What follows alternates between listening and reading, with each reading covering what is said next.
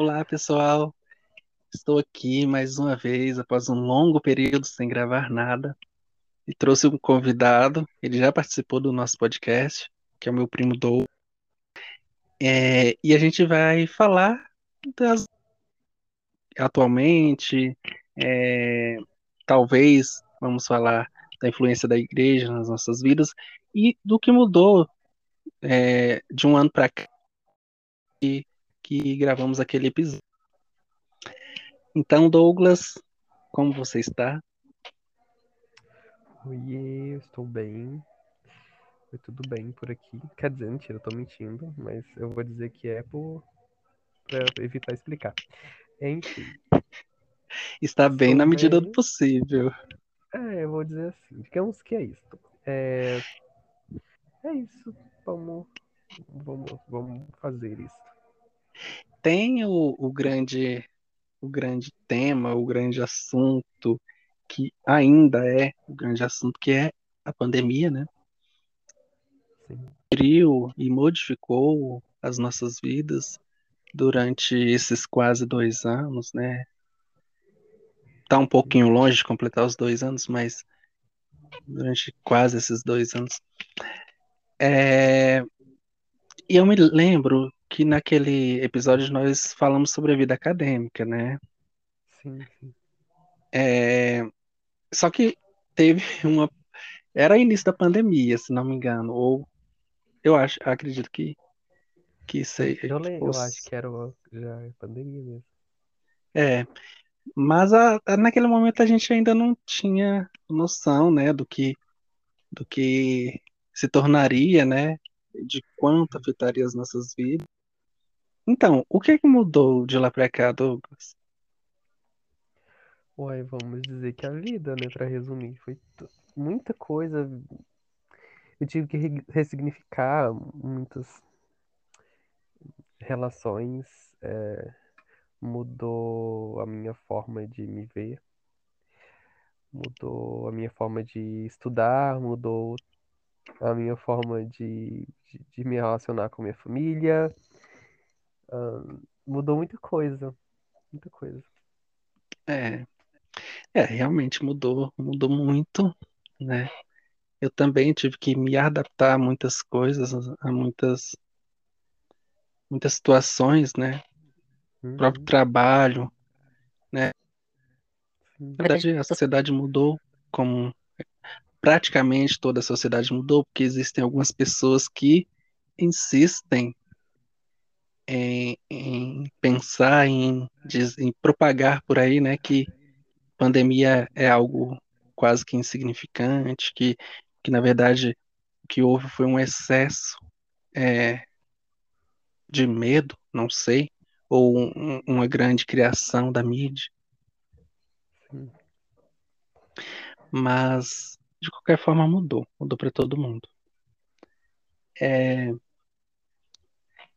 mas nesse período, né? Porque no começo, por exemplo, eu, eu fiz uma, um autoexame da minha vida, uma autocrítica. É, eu analisei o que eu havia feito da vida até então, o que, que poderia ser feito. O podcast foi, foi uma, um, um dos frutos dessa autorreflexão, né? Sobre, sobre o que eu queria uhum. fazer né, com a vida. A gente não sabia é, quais proporções a pandemia é, teria, né? Era, era um medo muito grande que todos tinham por causa dos relatos que, que recebíamos, né? Dos países mais afetados na época. A gente esse ano superou muito é, em, em crise, né, em situações críticas, do que os países lá no início do ano passado da pandemia sofreram. Então, assim, a gente viveu, de certa forma, os dois lados, né? O começo, que era o medo, até a situação real, né? Foi de estrangulamento, eu diria. É, o serviço público para o atendimento das vítimas. E, então, houve esse estrangulamento né, no serviço público. Mesmo assim, algumas pessoas não fazem essa crítica, eles não, não reconhecem é, esse grande evento que, que existe, ainda existe, que é a disseminação desse vírus. Por mais que é, esteja diminuindo gradativamente por causa da vacinação, por causa da, das medidas de segurança e tal, mas elas ainda não, parece que não, não caiu a ficha. Ou elas insistem em, em defender algo que é impossível de se provar, pelo menos é, é científica é, vai contra, é o que pessoas mais sensatas é, também, né, é, se posicionam contra. Mas, tipo, nesse período, você é, provavelmente fez uma autorreflexão sobre a sua vida. É, surgiu algo? Você produziu algo disso, dessa experiência? Sim, sim. Olha, no início eu tava muito perdido, inclusive foi. Eu, eu percebo quanto ingênuo eu fui em algumas questões. Por exemplo, eu me percebia me cobrando muito para ser muito produtivo, sabe? Eu não, não, percebia que o fato de estar em casa é, não queria dizer que eu não estava fazendo nada. Aí eu queria fazer de tudo, ler muito, escrever muito, queria. É, nossa, criei um canal no YouTube, trabalhei com ele durante meses, aí desisti, privei os vídeos. Eu tentei também criar um podcast e desisti. Aí depois veio aquele aquela pausa dramática né, na vida, em que eu precisei ir para terapia, mas deu, tudo certo no final, tô aqui bem, é, vivo, né, diria. E, mas sim, eu tive que fazer uma autoanálise, mas ela só foi mais eu consegui ver melhor as coisas a partir de um, de um longo tempo, sabe? É bem recente isso de entender todo o processo. A gente achava que seriam poucos meses, né? De, de pandemia. A gente nunca vivenciou isso, na verdade. E aí eu tive que lidar com muitas frustrações minhas, com é, medos, inseguranças e que muitas vezes eu, eu percebia que socialmente eu sabe, era fácil de mascarar. Só que quando tá você e você mesmo, acaba que você tem que dar um jeito, né? De lidar com aquilo, ou você tampa de vez os olhos e, e aí não é a melhor, a melhor saída. Mas eu tive que sim fazer essa análise, essa autocrítica e ressignificar muita coisa e tentar fazer dar certo, né? Senão eu não sei se eu conseguiria estar aqui falando com vocês. Com você, né? Então, é, eu também passei por, por períodos é, de. Ah, eu, eu diria experiências comigo mesmo. E também eu, eu partilho desse, dessa sensação de tentar produzir algo. Eu acho que muitos é, ficaram nessa situação e se sentiram improdutivos e partiram para fazer algo. Esse podcast talvez seja um, um fruto dessa necessidade de produzir algo, ou é, talvez a necessidade de registrar para a posteridade, né? E também de externalizar o que eu, que eu havia, estava sentindo na época, né? Primeiro episódio. Aí depois eu, foram acontecendo alguns, algumas situações, né? E eu acabei comentando, mas é, eu fiz uma longa pausa, né? Fiquei um, muito tempo sem, sem gravar nada, não por não ter o que falar, e não por falta de vontade também. É, às vezes, simplesmente, a gente tem que elencar o que é prioridade naquele momento. Por mais que isso reflita em algo talvez negativo no futuro. Então, continuando. É, teve uma coisa que eu fiquei pensando é, sobre as máscaras. Olha, antes a gente nunca havia ouvido falar que no período tal as pessoas também usaram máscaras. Assim, a gente não via as fotos, né? E Uhum, para mostrar, eu não sei, os pesquisadores disponibilizaram tão rápido é, essas fotos de, de pessoas usando máscaras, assim, máscaras que não eram tão eficazes, né? Eu acho que não eram nada eficazes na época, porque eram muito, não, não, não tampava quase nada. Mas, assim, a gente não via essas fotos. É, falava-se da, da gripe espanhola tal, mas não tinha fotos, assim, tão publicizadas é, desse período. O pessoal usando máscara. Eu vi uma foto até de um cachorrinho usando máscara. Então, tipo, talvez para incentivar a gente a usar máscara hoje, não sei. E interessante que esse fato não era transmitido nem, nem por produções culturais, nem, nem sei lá, né, é, conteúdo de ensino de, história mesmo. É, senhoras e senhores, estamos aguardando o áudio do, do... Voltamos. É, eu havia feito uma pergunta sobre a- o aparecimento de fotos das máscaras, né? É, só explicando para os ouvintes que houve uma, um, sei lá, um problema na comunicação e, e nossa gravação então é, não tem como a gente pegar o mesmo fio, né, da conversa e tal, então vamos reapre reapresentar é, o ponto. É que eu havia falado que eu fiquei impressionado com a quantidade de fotos de pessoas usando máscaras e é, naquele período da febre amarela. Febre amarela não, febre espanhola. E, e eu queria saber, Gripe espanhola, acho. ai meu Deus do céu, tá. Eu fiquei impressionado com aquela quantidade de fotos é, de pessoas usando máscara no período da gripe espanhola. Eu não sabia dessa informação, aquilo não era do meu conhecimento. Você sabia que naquele período as pessoas usavam máscaras? Não, não. Eu imagino que eles tinham alguma forma de proteger o rosto de, de, de algumas doenças como a lepra, sei lá, que eles tinham muito medo, né? Tipo, isso muito antes. Só que eu não imaginei, assim, nunca tinha parado a pensar sobre a máscara como, como eu É, percebo hoje, sabe? Pois é, não, é porque, por exemplo, eu até dei o exemplo de que eu vi algum filme em que um- uma personagem contraía é, a gripe espanhola, só, só que não, não era retratado que ela usava máscara.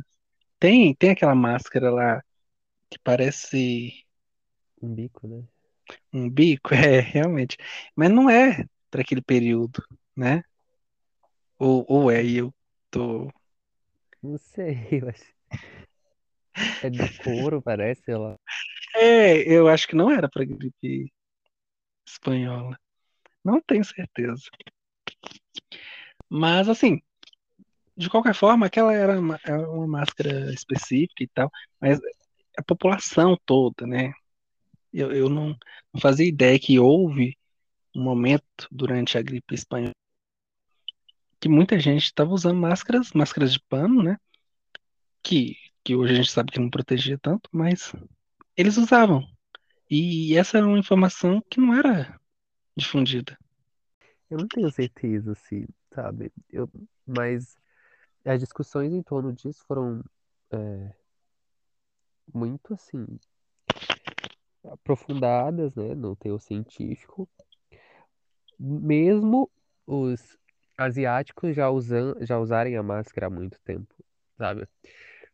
É, o pessoal lá da, da, da, da China, da Coreia, usam muito a máscara em respeito ao outro, né, quando estão doentes, para não passar pro outro, algo. Eles não têm essa, não, pelo menos, pelo menos o que eu entendia da cultura, é que eles não usavam pra, para, assim, a proteção individual. Eles utilizavam para a proteção do outro, para eles não transmitirem a doença, a, seja gripe ou coisa do tipo. Aí, assim, as discussões foram, sabe, levantadas aqui, o pessoal negacionista tirando o, o valor da- e a eficácia de proteção, né? E aí chegamos aqui. É, e, e também isso reflete um número, né, de casos lá na Ásia que, que é pequeno. Sim, Sim, não sei se, se um bloqueio, sei lá, de informações, um- um- uma maquiagem nos números, não sei. Mas é, eles já, já tinham essa cultura no uso da máscara, então acho que isso facilitou muito é, para o enfrentamento da pandemia na, naquela região. Agora também eles usam muito máscara por causa da poluição, né? sim, sim, Existe, é, por exemplo, eu acho que eu já vi um vídeo de um- uma pessoa que estava lá na Coreia que aí vinha uma, uma- não sei se era uma fumaça, não sei, vinha parte da poluição da- das indústrias ó, lá da China, de fábricas, eu não sei. Sei que vem, vem é, e é muito forte, né? Tem, tem locais na China que eu acho que eles usam purificador de ar, né? Nas casas. Eu acho que eu já vi isso. Então também tem esse motivo, né? Ah, tem um, um outro um co- consideração, né? Porque os médicos sempre usaram máscara, os químicos no laboratório sempre tiveram que usar máscaras. Então, assim, essa discussão sobre eficácia já deveria ter sido ultrapassada há muito tempo, né? Porque se usam, deve ter um motivo. E não acredito que fosse ideologia, né? Então, já, a gente já conseguiria eh, acabar com uma discussão frágil desse jeito eh, com pouca coisa, mas aí é interessante que houve, né, estudos e toda uma discussão do ponto de vista Eu acho científico. tá? que eu deveria ser, ter sido colocada, né? Sim, É igual você falou, tem um motivo para uso de máscara. É, é, nos laboratórios, no centro cirúrgico, tem um motivo. O motivo é sim, claro, né? É, para sim, proteger mesmo e proteger o outro de possíveis contaminações. sim, sim, E, e, e por que é, fazer todo, toda uma discussão, uma discussão ampla? Ok, se, se a discussão fosse uma questão, sei lá, é, dos direitos individuais, até que também não seria nenhum motivo, porque é a proteção do outro também é uma obrigação nossa. Eu, eu, eu tenho isso como uma obrigação, né? É, a utilização da máscara ela não interfere no direito individual, que ela está protegendo, protegendo você mesmo, né? Então é o Estado, Mas é, é, faz parte da nossa proteção individual. né? é e também é o é, aí com os decretos e tal, é o Estado desempenhando o papel dele de garantir a- o atendimento, né, a saúde e tal, proteção. Então, e, e proteção não só em relação é, no quesito só pensando é, na área da saúde, mas proteção, proteção básica mesmo, porque se alguém tem um vírus que pode ser letal e ele está disseminando esse vírus intencionalmente, isso também é um crime, né? sim, Então, então é, é, instituir medidas de proteção é, quanto, contra esse vírus e a disseminação dele é também uma proteção nesse aspecto. sim, sim. É, mas eu acredito que ah, o- no Brasil sempre teve essa cultura preconceituosa de contra a máscara. É, tanto que eu lembro que uma vez uma, uma colega nossa lá onde eu morava teve que tirar, os sisos e aí ela teve que usar a máscara, né, para evitar a contaminação dos pontos e tudo mais. E o pessoal já perguntava coisas para ela, por exemplo, perguntaram se ela tinha é, doença, alguma doença infecciosa, essas coisas. E ela tem que falar, não, gente, eu tô usando para proteger a minha boca mesmo. E aí, o pessoal sempre teve uma, um preconceito, assim, com a máscara. É, eu, eu também percebo que existe um preconceito. E, no começo, quando a gente tinha que, teve que usar máscara por causa da pandemia, esse, esse preconceito estava mais visível, né? Sim, sim. Que, ah, se você está usando máscara é porque você está contaminado, né? Ou Sim, antes sim. da pandemia, se você está usando máscara é porque você tem uma doença muito grave, né? Então, você... E, na verdade, não, né? É. Talvez, enquanto isso, o, o pessoal lá do- asiático tá em anos-luz à nossa frente, né? Porque ele tem essa visão de proteção individual e coletiva. Aí, talvez a gente não teria ficado tão doente na nossa vida, né? Tão doente, né? Porque a gente poderia ter sido evitado com se as é, pessoas tivessem a consciência de se afastar quando estivessem gripadas ou com alguma outra doença. é porque o número de doenças respiratórias diminui, as outras doenças respiratórias. Aí, realmente, nós teríamos, durante a nossa vida, é, ter sofrido menos por causa de gripe, né? Uhum, É, e um dos pontos que são possivelmente positivos em relação à pandemia é, é ensinar, né, a população brasileira o uso da máscara. Quem sabe é, a utilização das, de máscaras se continue obrigatório quando a respiratória em transportes públicos, por exemplo, é, em ambientes. Sim, sim. Seria muito Não, bom se a gente digo, aprendesse também outras coisas, né? Mas eu acho que o- se a gente aprender sobre a máscara já vai ser um grande passo. é, não, é, se cada pessoa tiver feito ao menos um pouco é, de uma auto-reflexão, de uma autoanálise de como foi sua vida e como ela poderia ter sido e tal, e tentar mudar alguns aspectos dela, essa pandemia vai ter servido, é, não é servido, mas ter deixado algo que possibilite, né, a melhora na vida de algumas pessoas. É claro que é, toda a dor e sofrimento que, que causou e toda a perda de pessoas, né, pessoas que eram amadas, né, isso, isso nunca vai ser positivo. Agora, o que a gente aprende nessas situações de crise pode ser positivo ou individual ou coletivamente, né? concordo. Eu acho que a gente chega no momento que dá pra gente o episódio de hoje. A gente poder tem muita coisa para falar, mas eu acho que a gente já chegou num, é, num assunto muito importante. É,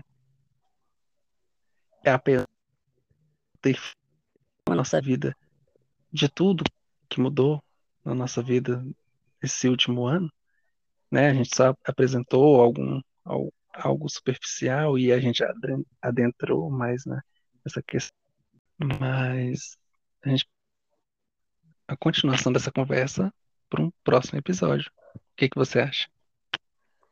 Eu concordo e seria muito bom, muito importante. Eu acho que falar sobre como a gente sobreviveu a esse caos e está sobrevivendo é super importante, né? Tanto de forma a nos ajudar a expressar, né, o que tá aqui dentro e a mostrar para outras pessoas também que a gente viveu coisas parecidas ou não, que, sabe? É isso, eu acho Sim. que a gente tocou em assuntos bem relevantes. E seria muito bom conversar com você de novo. Então tá marcado. E eu me despeço e agradeço a todos que ouviram esse episódio e os convido a ouvir o próximo. É, a seguir a gente, né? Nas plataformas digitais, para quando é um novo episódio, vocês serem avisados e poderem nos ouvir, é, participar de alguma forma e ter é, e participar desse grande desenvolvimento que, que nós temos vivido, pelo menos na área pessoal. Acredito eu que todos temos é, desenvolvido de forma é, durante esse período de pandemia. Então é isso, muito obrigado e até o próximo episódio.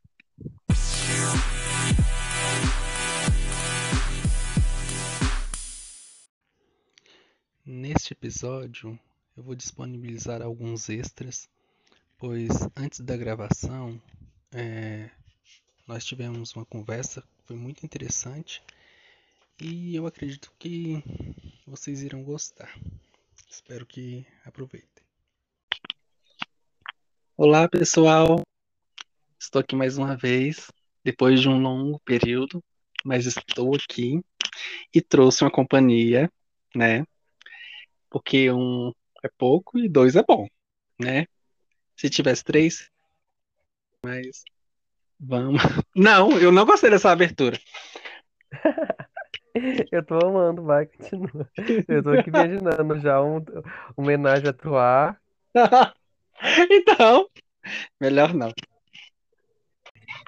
Entendi. Eu acho que para entrar no IF por cotas, eu acho que é autodeclaração, não é só. Sei lá. Então, aqui tem que fazer a autodeclaração e agora também precisa passar pela verificação. Entendi, entendi. Ah, daqui deve ter também, então. Faz sentido, né? Faz sentido porque o povo frauda, né? Sim. É. Infelizmente. A pessoa porque pensa que ela tem um parente que, era, que é preto, teve um parente, sei lá, há quantas décadas, acha que, que merece as cotas. É. Sendo que nunca sofreu preconceito por causa da cor, raça. Sim, eles acham que é tipo um, um privilégio. Não é um direito. É um, um direito. né? Não, eles acham que é um direito de família. Sei lá. Não, fala assim, é o pessoal que é realmente maldoso, sabe? Que não acreditam na, nas cotas e tudo mais. Ah, eles sim, falam, acho... como é que o discurso que é um privilégio, que é, tipo, sei lá, que eles têm os mesmos direitos e não sei o quê, mas na hora de, de, de, de, entrar em faculdade eles querem cotas e não sei o quê. Sendo que não entendem que, é, que a cota é uma questão a cota é histórica, uma, né? É, uma tentativa de reparação histórica. Sim, sim. Que a reparação histórica ela nem, nem tá sendo feita ainda. É é é a única forma de, de tentar equiparar proporcionalmente, né, é, da população brasileira, no caso, é a quantidade de profissionais de áreas diferentes. Por exemplo, a gente vai cita logo medicina, direito, essas coisas, porque são cursos uhum. que geralmente formam mais brancos, né? Elitizados. É. Eu nem sei se, se pode falar isso mais. Ah, ainda são elitizados. São cursos elitistas, na verdade. É, isso, isso, isso. Ah, sei lá. Não, eles são elitistas. É triste, né? Situação. Estudante. Ai, ai, primo, primo, primo. Esse culto não tem fim, não? Tem. Já era pra ter acabado. Culto assembleiano demora demais. Sim. E o pior é que quando gente tá lá nem parece que demora tanto, sabia? Acho que é muita coisa acontecendo ao mesmo tempo, sei lá. ah, parece sim. Parece que eu já fui. Não, eu não sei. É porque você. Eu acho que como você conhece desde mais novo e frequente, né? Sim. Para você já é natural. Agora, para mim, não é não? A Assembleia é diferente de todas as outras igrejas evangélicas. Eu acho que é porque é muita coisa acontecendo ao mesmo tempo. Ou ao mesmo tempo não. Muita coisa para acontecer, sabe, em duas horas. É duas horas só. É quase uma religião. É uma religião diferente. É. Aí muita coisa acontece, tem muita, muita gente que fala é, lá, lá na, no culto, né? Pois é, isso me desanima tanto. Ah, eu não sei. eu- eu- Teve uma igreja que eu fui uma vez, falando mal dos parentes, né? É a igreja de Vó Maria. Ah, é a Nossa, Assembleia. aquele culto nunca acabava. Meu Deus, eu não aguentava mais. E é a Assembleia. E é a Assembleia, eu também sou da Assembleia, mas eu, nossa, Pois é, mas tão demorado. aí eu prefiro o culto que tem uma liturgia sem tantas participações. Eu não sei. Eu acho que as pessoas deveriam ter mais oportunidade de, de se expressar. Só que eu acho que algumas extrapolam. E aí é falta de, de ensino, né? De aprender como, é, como organizar o tempo e tudo mais. Mas não sei. É porque, olha, vou, vou te dar só um exemplo. Às, ó, às vezes uma pessoa canta uma coisa, aí o outro vai cantar uma coisa que tem uma mensagem totalmente diferente. Sim. Não há uma sequência, uma preparação. Não que exista uma combinação de louvor e palavra. Não, isso não é igreja nenhuma. Pelo menos igrejas. Eu acho que não existe isso. Mas o período de louvor. Assim, é- isso é a minha visão, a minha experiência, viu? Uhum. É. Coelhos tem, conta tipo uma história, sei lá, tem um processo. É, Uhum. Para mim, para minha experiência espiritual, é interessante naquele momento do culto. E aí a palavra já é, é outro momento, então pode ser diferente. Agora, a pessoa lê um versículo, aí vai uma pessoa canta uma música, aí vai outra mensagem diferente. É bom porque é rico, são muitas mensagens, mas de- Sim.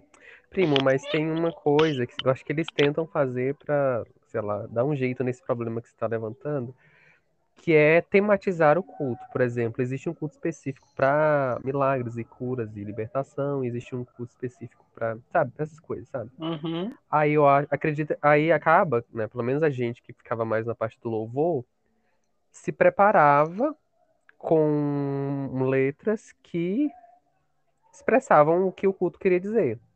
Por exemplo, a gente tem um culto de ação de graça. As músicas são todas voltadas para gratidão, essas coisas. Então, a- às vezes é, isso, isso não é tão, né? mas, Mas, sim, mas tem muitos, muitos e as casos que isso acontece realmente. É, exatamente. As satisfações, favor. Não que seja algo ruim, é só algo que eu não tô acostumado. Sim, sim. Não, mas do seu ponto de vista eu concordo. É realmente às vezes dispersa, porque é, às vezes acaba quebrando. Eu não sei se é um. Um Ai, rito, quebra um- né? Quebra um. Quebra. Quebra, dá quebra. quebra. É, quebra alguma coisa. Que- quebra sim. Quebra a liturgia, por mais que seja uma liturgia própria da igreja, né? Sim, sim. Parece que quebra alguma coisa, quebra a sequência de algo, eu não sei. É, Mas é. é, é- é essa impressão que eu tenho. É, às vezes eu também tenho. Mas eu acho que de tanto participar, acaba que isso nem. É isso, eu acho que se adapta, né? Aí não vê É, é. que existe uma quebra Quando de eu algo. fui na, na de vocês e, e eu percebi que, a, tipo assim, o louvor era tudo baseado num, num ponto, sabe? Falava de Aham. algo. E aí Aham. depois. Não, acho que foi a palavra primeiro, né? Primeiro que eu achei estranho isso. A gente não tá acostumado com isso. Vinha a palavra depois louvor, porque na nossa ideia, imaginário, Não, o louvor é. Vezes até falam aqui pra gente, né? O louvor é lava a alma pra receber a palavra. Tipo isso. não, aqui é o louvor primeiro. Às vezes Uai, foi um momento de eu fui, oração. no dia que eu fui, teve a palavra primeiro. E não teve Não, palavra depois do louvor. Isso não existe. Foi na minha igreja? Foi, eu lembro. E não Não, teve, tipo, uma palavra depois, teve só uma oração e a gente foi pra casa. não. Se Então bem que foi eu tava, eu algo. tava, eu tava, né, bem disperso naquele dia. Eu tava nem aí pro culto. Eu era prestando atenção nas situações, Ah, aprendendo. ah. É, Pode ser, pode ser que você não lembra do período de louvor inicial, porque às vezes depois da- da palavra, se quem pregou solicitar, existe um, um último louvor, ou um período de louvor. é, pode ser que eu tenha chegado atrasado, né? É, porque o louvor agora tem que ser no máximo em 40 minutos. Tem que fazer. Sim, sim. É o É. período. É bem dividido agora o culto. Nossa, Mas, mas geralmente. É, olha, aqui domingo era duas horas. Era das sete às, às nove da noite. Só que a- depois da pandemia reduziu para uma hora e meia, graças a Deus. Reduziu me, mais, né? Era uma hora e pouquinho. Convencionou-se uma hora e meia no domingo. Aí, no, no meio da semana também é uma hora e meia. É porque antes, no domingo, tinha meia hora a mais. Entendi. Entendi. Seu E aí, eu, eu- é, ele tá falando. Uma outra coisa que eu acho interessante é que vocês não têm o hábito de frequentar, sabe, todos os dias, igual aqui. Por exemplo, todos os dias tem alguma coisa na igreja. Não tem um dia, sabe, de folga pra, tipo assim, ai, não tem nada hoje. Acabou que meu pai cansou, né? E aí eu acho que tem uns dois dias, porque agora ele tem congregações pra dar auxílio. E aí ele vai para essas congregações e aqui fica sem nada, mas nossa, ele mesmo não para pra nada, só que a igreja acabou parando. Antes era assim, todos os dias tinha alguma coisa na igreja. Nem que fosse uma oração, tipo de meia hora, mas tinha. Uhum. E agora Aqui, não mais. aqui houve um- um- uma época que, que era todo dia. Todo dia, não tinha folga. Só que a igreja cansou. E aí tem, tem a assembleia anual, né? Aqui na nossa igreja. A assembleia decide praticamente tudo. Assim, tudo dentro do que é permitido o estatuto. Aí a gente acabou cancelando um culto para poder fazer tipo culto em casa. Aí acabou que esse culto em casa foi até Entendi. cancelado depois. Aí, mas agora tá voltando. Porque juntou as igrejas desse bairro, do bairro vizinho, assim, juntou assim, né? É o mesmo pastor. Culto aqui não tem, mas aqui tem na quarta, lá não tem. Aí segunda geralmente é reuniões, mas não, não são todos, né? É, é quem convoca que participa, o grupo que convoca que participa. Na quinta tem ensaio de louvor. A sexta não tem nada. Não. Não tá tendo, ultimamente. Sábado geralmente são os cultos de eventos, né? Quando tem. Uhum. Culto de jovens, de criança, de mulher. É feito no sábado. Não é todo sábado. É quando tem o Uhum. evento. Aí o domingo, enquanto tiver a pandemia, é só um culto à noite. Ah, Quando terminar, eu acho que dominical. E é isso. A, a igreja toda não participa todos os dias. Tem. O povo, o povo do louvor tem que ir na quinta, né? Uhum. É, o povo da direção da igreja às vezes vai na segunda. E, e é bom que não cansa tanto. Sim, sim. Nossa, Tá cara, calmo. não. Mas, é, você nem iria, né, se fosse também. Eu já fui de muita, de quase todo dia. Mas eu, eu acabei cansando também, né? É, sim.